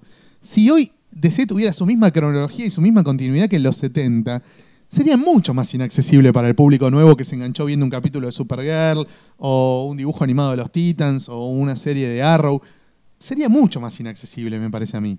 Sí, sí, es verdad. Entonces, digo, hacerse cargo de que el público va cambiando, en parte te habilita a cambiar tu historia. A decir, bueno, todos estos elementos que fueron una parte importante del pasado de la editorial hoy no existen y cuando nos convenga que vuelvan a existir, metemos otra vuelta de tuerca y vuelven Y a vuelven, existir. claro. O sea, a mí lo que más me gustó del New 52 dentro de las infinitas cagadas que se mandó, es que se dejaron de hinchar las pelotas con la Segunda Guerra Mundial, ¿entendés? Enterraron el elemento de Justice Society igual Segunda Guerra Mundial. Encontraron la forma de que exista la Justice Society, en un título que para algunos estaba muy bueno, a mí mucho no me interesó, pero encontraron una forma de que exista la Justice Society sin seguir hinchando las pelotas con la Segunda Guerra Mundial y sin estar calculando si los chabones tienen 85, 90, 95, si ya están muertos. Claro, sí. Tipo, basta. O sea, está bueno que haya superhéroes que tengan nietos, pero no hace falta anclarlos a la Segunda Guerra Mundial. Y no, porque es una cagada. Obvio. Porque Va- encima cada vez está es más, lejos, lejos. la Segunda Guerra Mundial. Claro. Entonces, eso me parece bien. Eliminar ese elemento.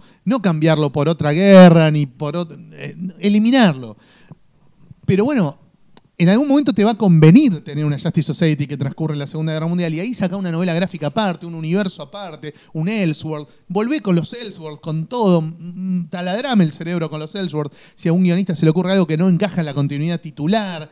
O sea, vuelvan a experimentar un poco más también. Pero también está títulos bueno- ambientados en el pasado. Yo no entiendo cómo a nadie se le ocurre, pero en el pasado cercano. O Sí, sea, vos Gotham. podés tener la Justice Society, como vos decís, anclada a, a la Golden Age, o sea, a los 40, y el título de la Justice Society adulta, digamos, con viejo y que yo, que transcurre en los 80. Y ya está, ahí los tipos tienen una edad decente, es Sí, creíble. Gotham se juega a ser una historia de Batman ambientada en el pasado. Las películas de X-Men, boludo. Una transcurrió en los Claro. 60, otra en los 70 y la que viene ahora en los 80. los 80. Bueno, ¿por qué no se bancan eso? Sí, sí, ¿Por qué no se bancan a hacer un cómic de X-Men que transcurra en los 80? Un cómic de la Liga que transcurra en los 80. Claro, eh, claro, Bueno. es eso, es decir, bueno, querés que la Society tenga experiencia, y bueno, y sí, lo tenés que hacer en los 80, en el 2016 son todos centenarios ya. Claro. Cualquiera que digo, ya vete- veteranos de la Segunda Guerra vivos, ya casi no, No deben queda. quedar. No, claro. O sea, pasó mucho tiempo. Yo de ver en lo que hablábamos hace un rato, a mí me sorprendió cuando la en Wonder Woman, en, en la peli de Superman, dice, y yo estuve acá hace 100 años. Y hace 100 años fue la Primera Guerra Mundial. O sea, pasaron 100 años de la primera. En cualquier momento estamos haciendo de, de la segunda. O sea, no, Claro. no falta tanto, faltan 30 años. Estamos a pero más de 75 de la segunda. por eso. O sea, qué sé yo, los más pendejos que pelearon en la Segunda Guerra tenían 18, 19 años. Tienen todo más de 90. Tienen todos más de 90. Ya está, Ya. ¿cuánta gente más de 90 hay? No, muchos en todo el mundo, digo. O sea, bueno, basta.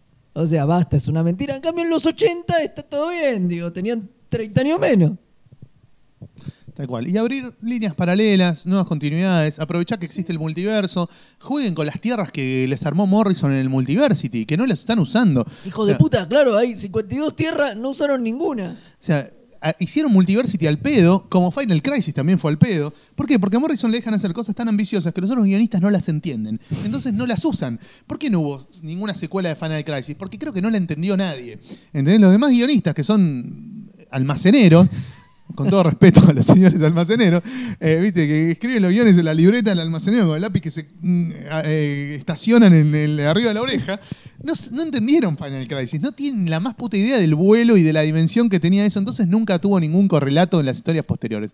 Y con Multiversity pasó exactamente lo mismo. O Morrison dijo, no toquen eso, que lo quiero usar yo, cosa que dudo mucho. No, porque habrá dicho quizá alguna tierra, tipo, bueno, miren, esta tierra me la guardo porque yo quiero hacer. Pero hay 52, negro. Pero un dame montón una. de esas tierras y de esas realidades paralelas que ya sabemos que existen y en qué condiciones existen y dónde están y cómo llegar y que ellos úsenlas, boludo. Y hagan historias ahí, ambientadas ahí, que donde pasen otras cosas. Bueno, como Superman Batman Generations, que finalmente Morrison la puso en la, en la Tierra 38, en Claro. la que pasaba de todo, de todo y con todos los personajes.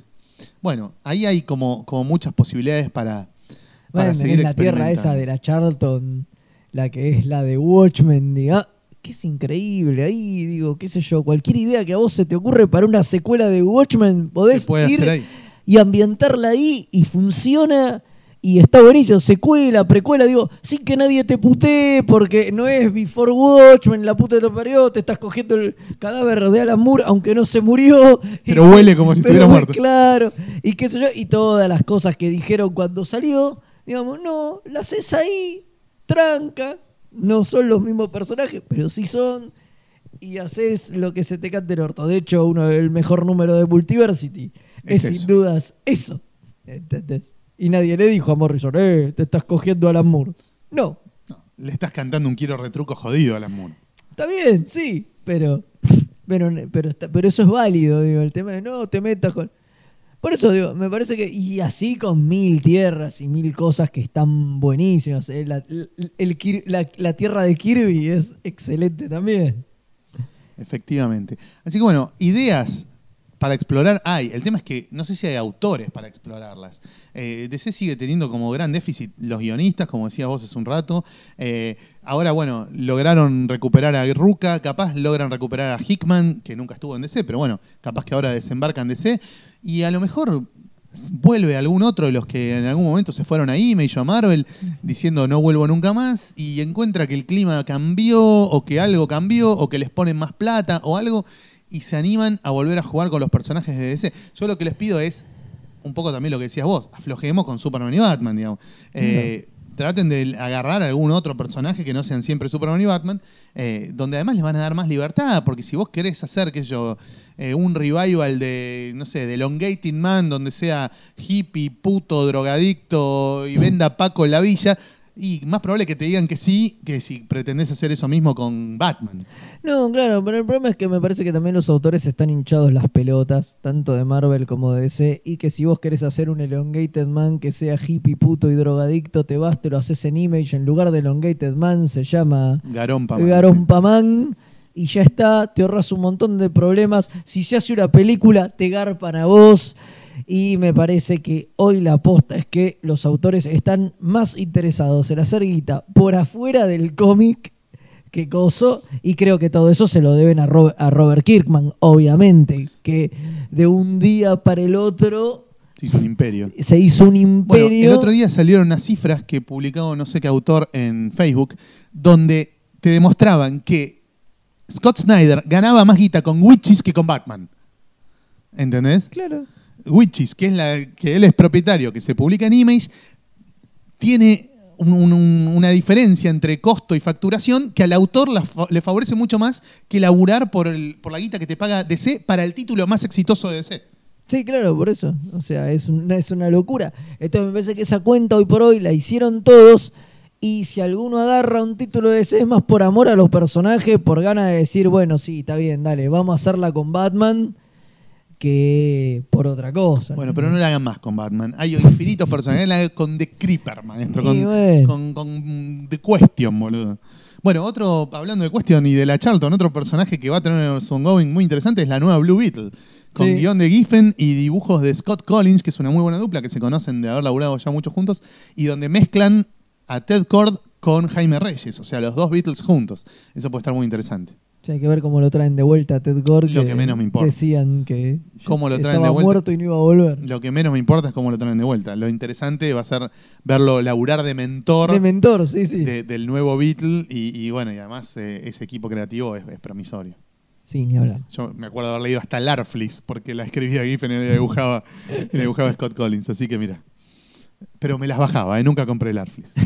Larflis, la, Larflis me las bajé, nunca las compré. Está bien. Yo no, no estoy muy a favor de- de- del cómic escaneado y downloadeado, pero, pero, pero no tenés TPs de Lars Flint. no, no, no, no. El día que los vea a 2 por 5 dólares, capaz que me la compro. Eh, no era tan horrible, boludo. Vos reíste, No, pero no, era no, tan no. horrible. Para cagarse de risa un rato también A aparecía ver, de, el todo- norte en algunos de capítulos. de todos esos personajes eh, de ese universo Green Lantern, me parece uno de los más copados, Lars Flea. Era de los más interesantes. Tengo el one menos. shot de Navidad del Arflis. Escrito por Geoff Jones y dibujado por Brett Wood o un muerto de esos. Ay, qué hijo de puta. sí, sí. Uy, Brett Wood. que- que- creo que encima ahora le dieron un título Creo que también. en Flash está o en Qué Titans. hijo de no, En algún título está. Hijo de puta, no, no, ahora digo en la nueva, en Sí, el sí, reverse. sí, sí, sí, en algún un título. asco, basta de darle cosas a Brett Wood. Brett Wood muerto. es un muerto. Es un muerto. Arruina todo lo que toca. Basta, por favor, digo, no, no sé a quién se le ocurrió que, que era bueno o que merecía dibujar algo alguna vez en su vida. No, nunca. No, no, es un asco. Yo creo que es un fluffer de Bob Harras y, Es muy probable. y Bob Harras lo lleva con la correa a cada lugar donde va y le da laburo. Pero es inmundo, mal, arruina cualquier título que, que- que Sí. el tipo está, no te dan Sí, ganas sí, de comprarlo. No, no. Es automático. Automático. Bueno, eh, tenemos entonces ese panorama en DC. eh, venía de mandarse muchas cagadas. Incluso cagadas que todavía no las vimos, pero sabemos que son una cagada, como esa línea de Hanna Barbera para adultos que no queremos ver y preferimos no nombrar. O sea, no, boludo. No puedes estar tan desesperado como para querer venderle los picapiedras y los autos locos a los grandes, boludo. Y está bien, boludo, porque los chicos ya no lo consumen, es lo que yo te digo. el DC aceptó que sus lectores tienen 40. Entonces hay que hacer cosas para tipo 40. ¿Qué consumían los tipos de 40 cuando tenían 12? Hanna Barbera. Bueno, listo. Vamos a hacer una de Hanna Barbera para adultos. Capaz que son buenas, ¿eh? qué sé yo, capaz que me arrepiento de lo que estoy diciendo. Capaz que, no sé, lo- los autos locos dibujados por Leo Manco es alucinante, no sé, pero yo sufro, boludo. Veo que Jim Lee es el guionista de Scooby-Doo junto con Giffen y me quiero matar, boludo. Digo, no, no podés caer tan bajo, maestro. O sea, Eh, pero Scooby-Doo bien de terror con clima Scooby-Doo de terror, se llama Scooby-Doo Apocalypse, boludo. Puede llegar a estar bueno, es raro, qué No, sé yo. todos tienen implantes cibernéticos, boludo, es un horror. Están dibujados en serio y son como, como héroes. No, no, no. No, no, por favor, por favor. Lo único que se puede comprar son las tapas de Darwin Cook de la otra serie de la que se llama Future Quest. ¿Viste? La que están todos los personajes heroicos juntos con Johnny Quest, el fantasma del espacio, los circuloides, todo eso. Bueno, tiene tapas de Darwin Cook y bueno. Pero adentro debe ser el espanto, boludo. Escribe Jeff Parker, que... No, no, no, no. Jeff Parker es el que escribía es. Batman 66, Sí, sí. capaz que le agarra la mano, pero igual, boludo, no le podés poner ni media ficha a eso. Es espantoso. Los, los diseños de los autos locos son todos del chabón que diseñó Mad Max Fury Road. Pero yo no quiero ver eso, no quiero ver a Penélope Glamour dibujada como un giro maligno con pinches y tachas. No quiero, boludo, es un horror. es- Eh, Es un horror. cuando hagan la película de eso. No, así. no. Genial. Wacky Raceland se llama. Es un Wacky planeta Raceland. donde corren carreras contra no sé qué. No, por Dios. Bueno, Mm. eh, no sé, capaz DC sale del fondo de la tabla, capaz nos dejamos de reír de DC y capaz DC genera fans menores de 40 en algún futuro Mm. más o menos cercano, como para que el año que viene ya no nos estemos refiriendo a ellos como la Unión Cívica Radical del cómic, eh, sino como algo pujante, novedoso, donde surgen títulos interesantes, con ideas creativas, autores grosos, no sé. Puede fallar. Esperemos, sí, obviamente. Obviamente puede fallar. Eh, después, ustedes si quieren en los comentarios de abajo del podcast nos pueden contar a qué títulos les tienen fe, a cuáles de los que nosotros no le tenemos mínima, la más mínima fe, sí le tienen fe. Capaz sale uno a decir, no, lo más grosso es que viene Supergirl escrita por no sé quién y dibujada por no sé quién. Bueno, puede ser. Eh, capaz que lo grosso ahora es, qué sé yo, no sé. El nuevo guionista de Flash, que no sé quién carajo es. Sí, O el nuevo guionista de Aquaman, que no sé quién carajo es. Bueno, qué sé yo, puede pasar cualquier cosa. Eh, vamos a un- una breve pausa musical y después venimos con el legendario y tradicional bloque de las De recomendaciones. I see you comb your hair and give me that grin. It's making me spin now, spinning within. Before I melt like snow, I say hello. How do you do? I love the way you undress now, baby. Your caress, honey. My heart's in a mess. I love your blue-eyed voice, like Tiny Tim shines through. How do you do? How do you do? Well, here we are, cracking jokes in the corner of our mouths, and I feel like I'm laughing in a dream. If I was young, I could wait outside your school, cause your face is like the cover of a magazine, magazine.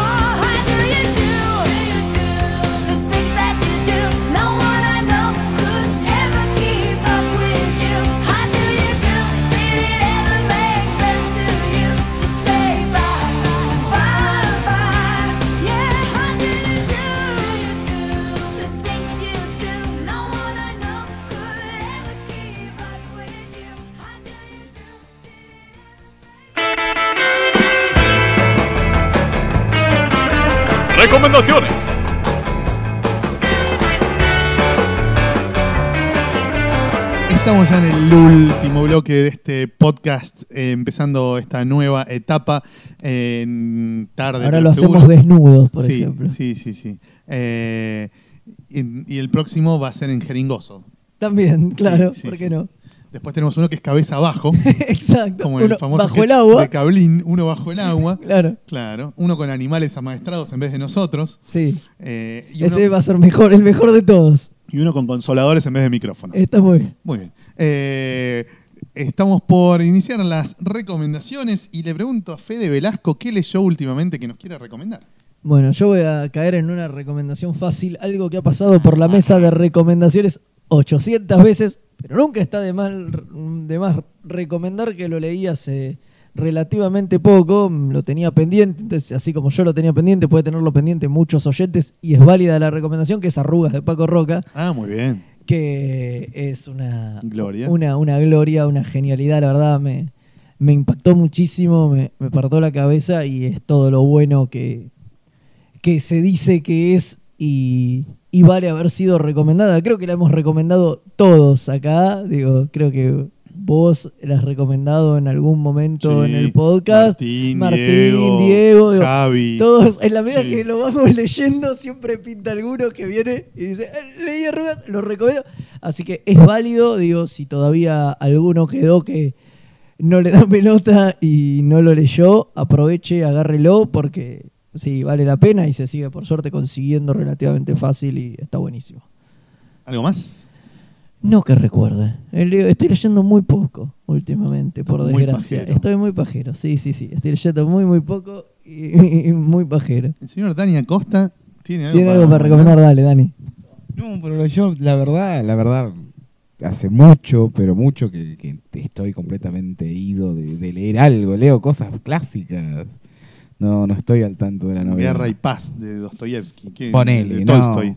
No, pero qué sé yo, por ejemplo, ¿qué fue lo último que pueda decir que leí cómic? Bueno, qué sé yo, hace poco me, me releí Dru de Druna, claro. Druna de Serpieri. De Serpieri. Lindo para leer con una sola mano. Claro, obvio. No, no, pero aparte es esto, vos lees el primero de Druna y es prácticamente i- independiente, puede terminar ahí perfectamente la historia y Un autoconclusivo. Claro, es completamente autoconclusivo con un final excelente, muy muy de los 80. Totalmente. También hasta cierto punto tiene que terminar así, no puede terminar de otra forma. Y bueno, de a poco vas viendo cómo van retomando la historia y todo eso a mí me parece bastante interesante. Obvio que el dibujo de Serpieri, bueno, estamos acá en, mi estudio y tengo, por Sí, un supuesto, acá un póster gigante de una exposición de Serpieri en un cachas de museo. Druna en primer plano. Claro, que hizo en un Eh, museo a mí de, me de parecieron Alemania. muy pero bueno. las secuelas de Druna. Sí, Leí dos o tres. la- todavía no leí mm, Clon, que es el último. Leí Que ya que se llame Clon es, claro, Sí. carnívora, criatura. Mutante, no sé qué. Claro, sí, Me sí, parecieron bastante chotas, pero la primera Sí, la Para primera- hacer el de primer los- tomo, eh, para- ¿y sabes qué es lo bueno? es un clásico sí, postapocalíptico de los 80, digno, con un dibujo de la concha de Dios. Es, es cyberpunk, bastante, bastante mucho afano a José. Luis Salinas, Alberto Salinas, a Juan. Sanoto, pero a Fernando Fernández. No, y lo bueno es que este primer volumen, eh, si están en Capital y van a la, a la calle Corrientes, pueden conseguir el primero de, de Druna, el Morbus Gravis, Sí. eh, por editorial Tautuain, Tutain. Tutain, a 10 pesitos. Epa. Así que a color, totalmente a Sí, color, sí, sí, sí. 10 pesitos, así que si el primero es autoconclusivo, perfectamente puede terminar ahí la historia, así que vayan, corran y a ver si lo encuentran porque excelente. para Muy mí. bien. Eh, Y vos, vos- yo, eh, y mira, acabo de terminar en el Bondi cuando venía para acá el primer tomo de Dunder Unharmable, Ar- Unharmable, que es uno de mis primeros cómics de Avatar. Yo le tengo bastante.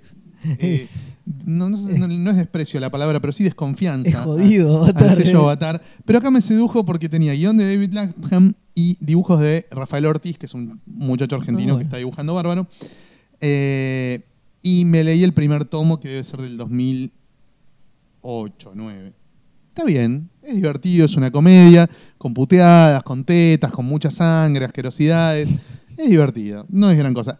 le- en la última Terminus, que salió el número 10 de Terminus, Sí. hay un unitario de Rafael Ortiz que dibuja mil veces mejor que en Dandan Harmable, bueno, pero mil veces mejor. Así que me imagino lo que debe haber crecido este muchacho con el ritmo de producción de Avatar, pues también laburó mucho en Crost y en varias otras series de, de Avatar. Eh, el progreso de, de- de Rafael Ortiz como dibujante y como narrador, porque esta unitaria que vi hace poquito la Terminus me pareció lo mejor de ese número de Terminus y es alucinante. No voy a recomendar la Terminus nada más por ese, por ese número, es un muy buen número por esa unitaria, es un muy buen número en general el Terminus 10, así que si pueden conseguirlo. Después leí Grotesque de Sergio Ponchione, Ah, eh, sí, un autor italiano. Genial.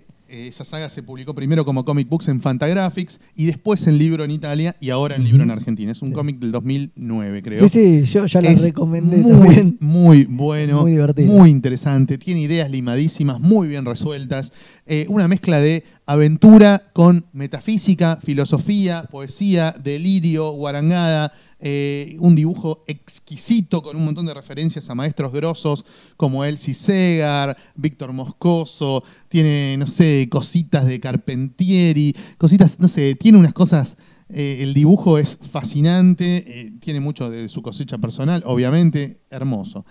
Muy, muy buena la edición argentina de Loco Rabia. Eh, después leí hace poquito El amor enferma, el último de Gustavo Sala, que son los chistes sobre el amor, que salieron en Facebook primero y en una revista uruguaya, ahora salieron en el libro de Ediciones de la Flor. Muy divertido. Es Gustavo buscando otra cosa. No son todos chistes de pija, conchas, oretes que hablan. Eh, hay, hay, hay otros temas, otra sensibilidad puesta en juego. Eh, está muy bien. Tiene ese delirio inevitable de Gustavo. Eh, narrativamente él se controla mucho más. Está todo narrado en cuatro viñetas. Casi todas las historietas son solamente cuatro viñetas. Ah, bien. Todos los personajes tienen rasgos de animales, o sea que tuvo que dibujar cosas que nunca había dibujado. Sí, ya no son tipos y minas comunes, ahora son todos leones, pantera, mono, elefante, cigüeña, perro. Está muy bien.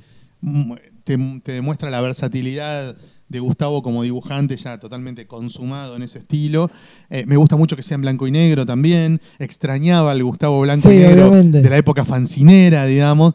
Eh, porque tanto lo de la fierro como las tiras para página 12 y demás son a color. Bueno, me gusta mucho el Gustavo Blanco y Negro. Así que recomiendo mucho El Amor Enferma, incluso para regalárselo a gente que habitualmente no consume a Gustavo Sala. Por ejemplo, mujeres que no se fuman chistes de eh, León Gieco y Charlie García hechos mierda, ni chistes de eh, pijas que hablan y soletes que se transforman en Moria Kazan, eh, sino que este libro lo puede llegar a disfrutar ese otro público que todavía es virgen de sala, digamos. Eh, lo, recomiendo mucho también. Y finalmente recomiendo una miniserie de Vértigo que salió, empezó a salir en el 2014 y se recopiló el libro del 2015. Son nueve episodios. Guión de Peter Milligan, dibujo de Leandro Fernández, nuestro amigo rosarino ídolo, eh, que se llama The Names. The Names, como los nombres vendría a ser, es una especie de thriller financiero al estilo del thriller financiero europeo, Europeo, claro. pero con elementos mucho más sacados de película de Tarantino pasado de rosca con tiros en la cara, patadas, kung fu, sexo, bizarreadas y una especie de virus informático que cobra vida y que se empieza a comer el sistema operativo por el cual se manejan los grandes capitales mundiales.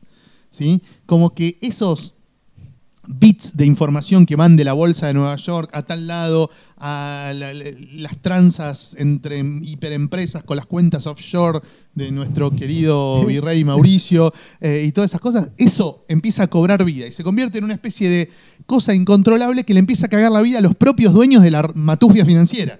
Y tienen que recurrir a un pibe que es una especie de genio de la computación y que tiene un cerebro que opera más en forma matemática que humana para tratar de frenarlo. Da la casualidad que ese pibe está investigando quién mató a su papá, que era parte de la secta de los más garcas de las finanzas, y hay gente que lo quiere matar para que el pibe nunca averigüe la verdad. Entonces está, viste, pará, no lo maten, que lo necesitamos. Sí, hay que matarlo porque si no el chabón va a revelar quién mató a su padre. Bueno, es como un tira de floje muy grosso con la madrastra de este pibe, o sea, la esposa que enviudó, que no es su mamá, pero sí estuvo casada con su papá, que también está tratando de averiguar quién mató a este tipo y por qué. Entonces es una especie de viaje muy oscuro y muy siniestro al corazón de las tinieblas de Wall Street, de, la, de los capos, capos, capos de la runfla financiera, con elementos de ficción y con mucha acción, con muchas persecuciones, tiros, quilombo, patadas, se cagan a piñas. La mina es entrenadora de, de artes marciales y de mm, eh, CrossFit. Entonces, viste, se caga a trompadas Claro. contra chabones gigantes y no tiene ningún reparo. Está muy bueno, muy divertido. Como siempre, Peter Milligan con mucho desarrollo de personajes, con ideas originales. Y el dibujo de Leandro Fernández, muy bueno, ya muy, muy, muy despegado de la influencia de Rizzo, que se nota por ahí en algunos enfoques, pero no en, en el dibujo en sí. Eh, y la recomiendo grosso, me, me gustó mucho, muy, muy, muy entretenida. Buenísimo. Puede dar incluso para infinitas secuelas. Claro. ¿eh? Es- son nueve capítulos, pero podría seguir. Ellos ahora están en Image haciendo otra cosa, más porno, más sórdida, pero bueno, Pueden volver. podría volver The Names tranquilamente como ongoing, porque es un mundo muy interesante y los personajes están muy bien desarrollados.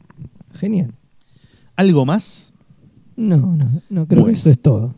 Bueno, esto es todo. Este es el podcast que corresponde al mes de abril. Disculpen que no hubo podcast en marzo, pero nos estuvimos reacomodando para volver a, a grabar después de algunos inconvenientes. Eh, y en mayo seguramente tendremos otro podcast. En lo posible el que quedó pendiente de mayo, vamos a tratar de, de marzo, vamos a tratar de, de, eh, resucitarlo.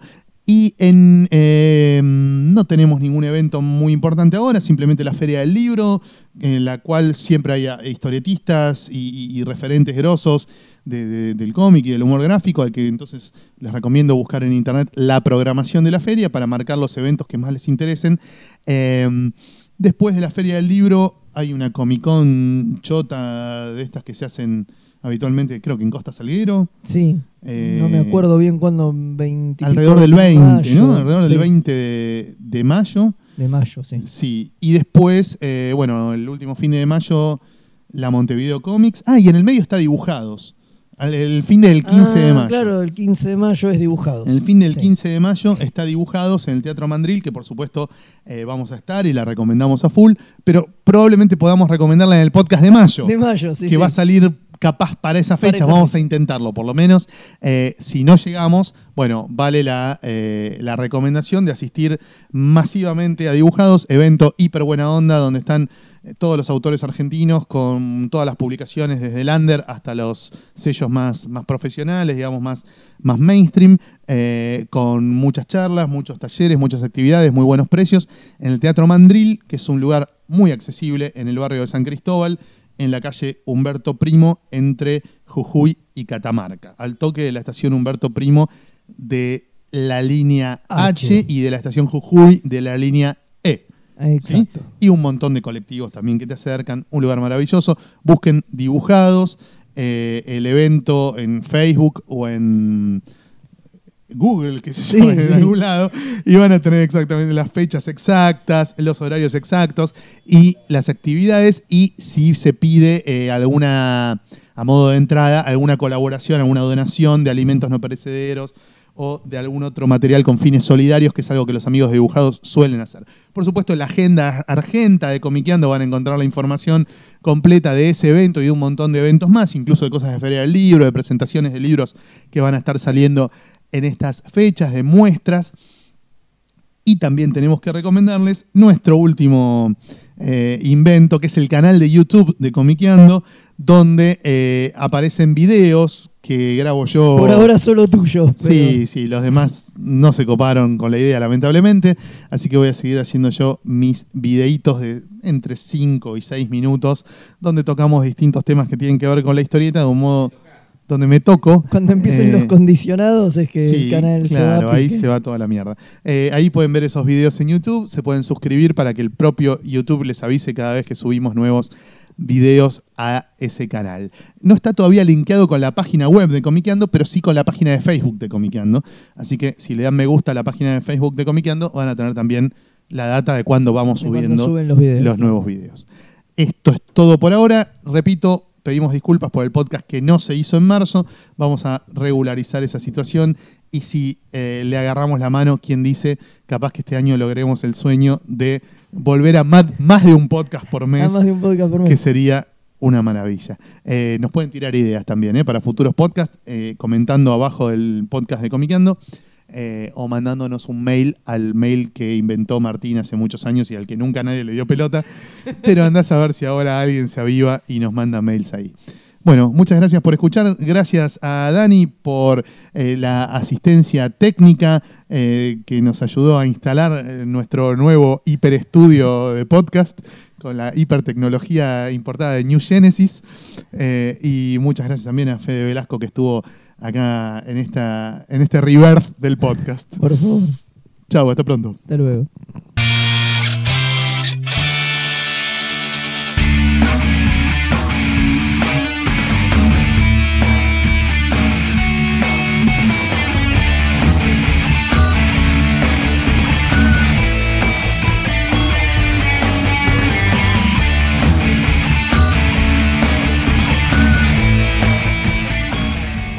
Amigos, estamos una vez más aquí en estas tardes de comiqueando.